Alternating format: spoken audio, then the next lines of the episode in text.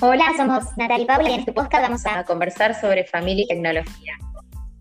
Hola Nati, ¿cómo estás? Hola Paula, bien, bien, contenta de estar conversando este tema tan importante y actual, ¿no? Sí, tal cual, familia y tecnología, todo un desafío. Sí, sí, sí es que a medida que va pasando el tiempo, las dinámicas familiares fueron cambiando con el uso de los dispositivos digitales. Se dedica mucho tiempo al uso de las pantallas y se va perdiendo o disminuyendo las interacciones personales, ¿no? Esto del cara a cara. En algunos casos creo que genera preocupación, eh, en otros miedo o en otros inclusive desatención por parte de los padres. Bueno, situaciones hay muchas, creo que lo importante es saber que, siempre hay algo para hacer y mejorar la convivencia con la, tecnología, que al final de cuentas es parte de, nosotros mismos.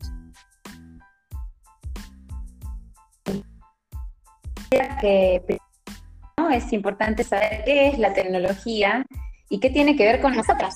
De hecho, Francisco Arelo en su libro el vínculo con la tecnología, un poco nos explica sobre el vínculo con ella y cómo personalizarlo. Ese aporte se va que los seres humanos tenemos una tecnológica. El hombre se vale de lo que crea, de su ingenio, esas cosas que va creando para que lo ayudan para, vivir, para vivir mejor. Primero para vivir, luego para vivir mejor. Sí, sí, sí, sí, claro, Paula.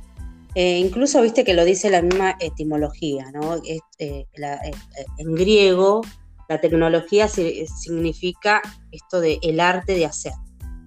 Digo, bueno, el arte de poder pensar y crear por medio de nuevas técnicas, ¿no? Cosas que nos subsanen, que, o sea, que nos mejoren en nuestras capacidades, nos potencien o nos, nos brinden esos que nos hace falta creo que, genera encima a su vez eh, un aporte, nos ayuda, nos engrandece, hasta inclusive nos hace mejores. Sí, tal cual. Cuando, viste que cuando empezás a hablar de tecnología, ahora mientras vamos hablando vamos vinculándolo con lo que es la relación, ¿no? Es necesario reconocer esto, que hay una relación, yo mantengo un vínculo con la tecnología. Ahora, le tengo miedo, no puedo qué, no sé, qué nos va aconteciendo cuando, cuando hablamos de tecnología. Sí, sí, sí, tal cual, es como, como decís, ¿no? Eh, ahora bien, ¿no? En todo eh, vínculo hay algo que se nos va transformando. Yo me transformo a través eh, por ella, pero ella, la tecnología también se va transformando por mí. Entonces, digo, creo que es importante reconocer qué tipo de relación estoy teniendo con la tecnología como punto de partida, ¿no? Digo, desde ahí podemos empezar o saber de, por dónde empezar a personalizar mi relación con la tecnología. Y en consecuencia de eso, construir mi identidad digital. Sí, Pasa que todos estos nuevos escenarios, esta nueva manera de ver la tecnología, van, nos vinculan necesariamente a educarnos, educarnos eh, nuevos roles que surgen, nuevos comportamientos, eh, nuevas formas de interacción. Ya Pacerón lo, lo decía, ¿no? Esta nueva forma de ser, educarnos para tener una identidad digital segura, responsable, saludable, este, este concepto que, que me aparece, el de identidad digital, ¿no? que implica que un ciudadano digital tenga diferentes conductas bajo determinados principios, la legalidad, la ética, la seguridad, la responsabilidad y muchas más, son como cosas nuevas. Sí, sí, sí, claro. Sí, sí, claro, claro. Entonces, mira, viste, no sé si empezás a ver todo lo que trae las tecnologías. Nos abre la mente, nota información, nos amplían la cultura, nos hace más creativos, inclusive más inteligentes, o por lo menos, viste, nos hace ver nuevas cosas. Eh, nos hace ser más comunicativo, más participativo, pero también, ojo, que también eh, hay riesgo a tener en cuenta. Y sí, la tecnología nos atraviesa en todos los aspectos de nuestra vida, más allá de lo práctico práctico en la vida cotidiana, eh, es el puente para mantenernos comunicados con otros en el otro lado del mundo, nos brinda información en un instante. Bueno, estudiamos, trabajamos, muchas otras cosas más. De hecho, nosotras trabajamos a distancia, estudiamos a distancia y trabajamos a distancia. Sí, sí, tal cual, claro. Mira, y ahora que, hablas del tema de, estudiar, em, me viene esto de la cultura y el estudio, pareciera que, todo termina en el mismo punto, ¿no? En la educación, eh, en conocer de qué estamos hablando y de estar preparados. O sea, entender que no solo soy eh, una consumidora de tecnología, sino también que soy una prosumidora, ¿no? Que también puedo crear eh, contenido o puedo crear información, ¿no? Se me ocurre, qué sé yo, los youtubers, los tiktokeros, ¿no? Eh, eso también hay que, saber eh, entenderlo. Y sí, Nati, tal cual. Fíjate que, em, volviendo, ¿no? Y siguiendo un poco con el tema de la educación, en las escuelas, civilizado, evidenciado esto de la dificultad que hay entre los docentes y los estudiantes cómo usar tecnología. Digamos, en realidad somos los educadores, los responsables de enseñar y tenemos esa tarea que es desafiante de poder intentar desarrollar habilidades digitales, que no es poca cosa, digamos, es algo urgente. Claro, sí, sí, se me viene a la mente la pandemia, eh, y, el rol, claro, y el rol fundamental de las escuelas eh, como, como facilitadoras de, información ¿no? y en el desarrollo eh, del, conocimiento.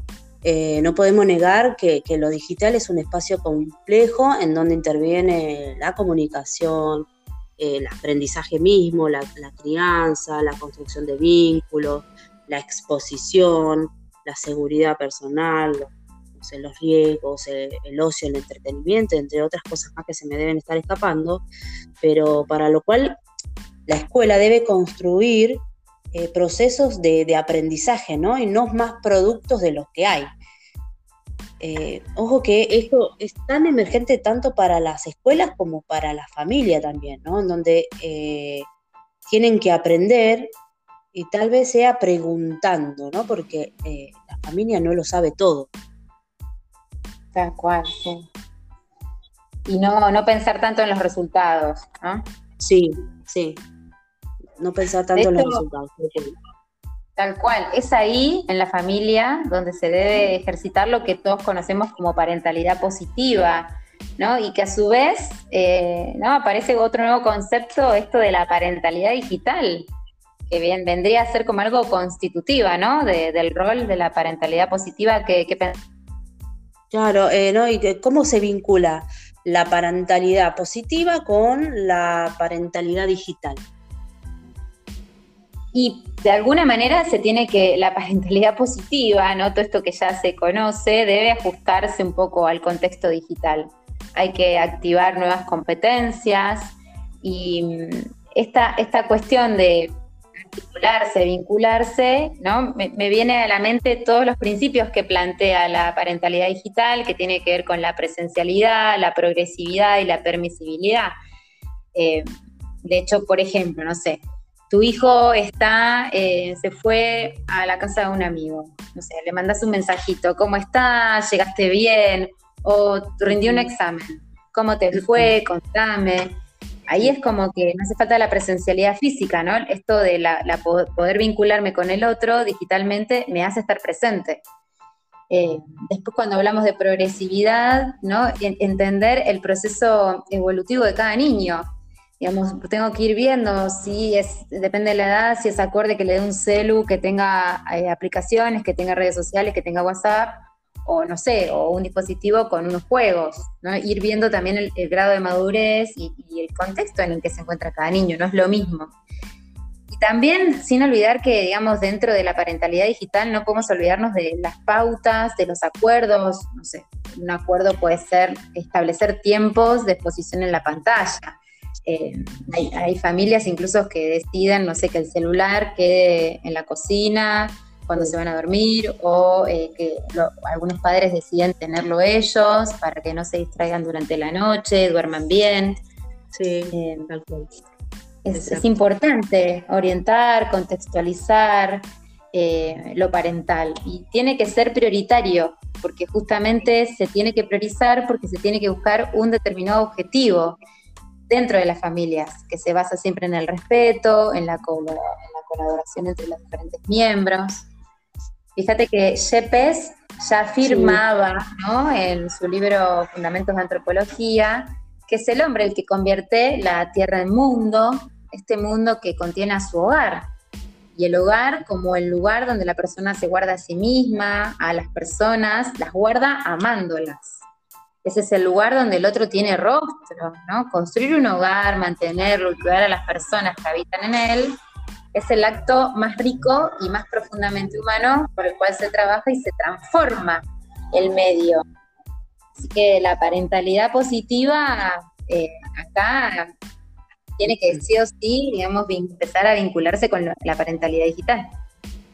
Sí, bueno, maravilloso, Paula, lo que decís. Sí, comparto el 100%. Y la verdad que, bueno, a medida que van creciendo nuestros hijos, bueno, nos vamos encontrando con estas realidades, ¿no? Y sí, eh, comparto totalmente. Creo que mm, todos los adultos tenemos el, gran desafío de cuidar a los niños, las niñas, los jóvenes, orientarlos y, acompañarnos ¿no? en este contexto de que hay mucha fluidez y, velocidad.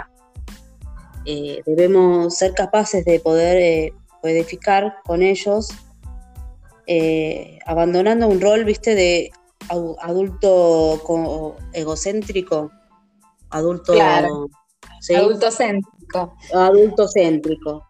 Para mm, resguardar los de, sus derechos y, potenciar también su ciudadanía, ¿no? Sí, sí, sí, sí, tal cual. Bueno, la verdad que fue un placer conversar con vos, Nati. Aprendimos un montón. Gracias, Paula, igualmente, comparto. Bueno, esto fue un podcast de Family Natalia y Paula.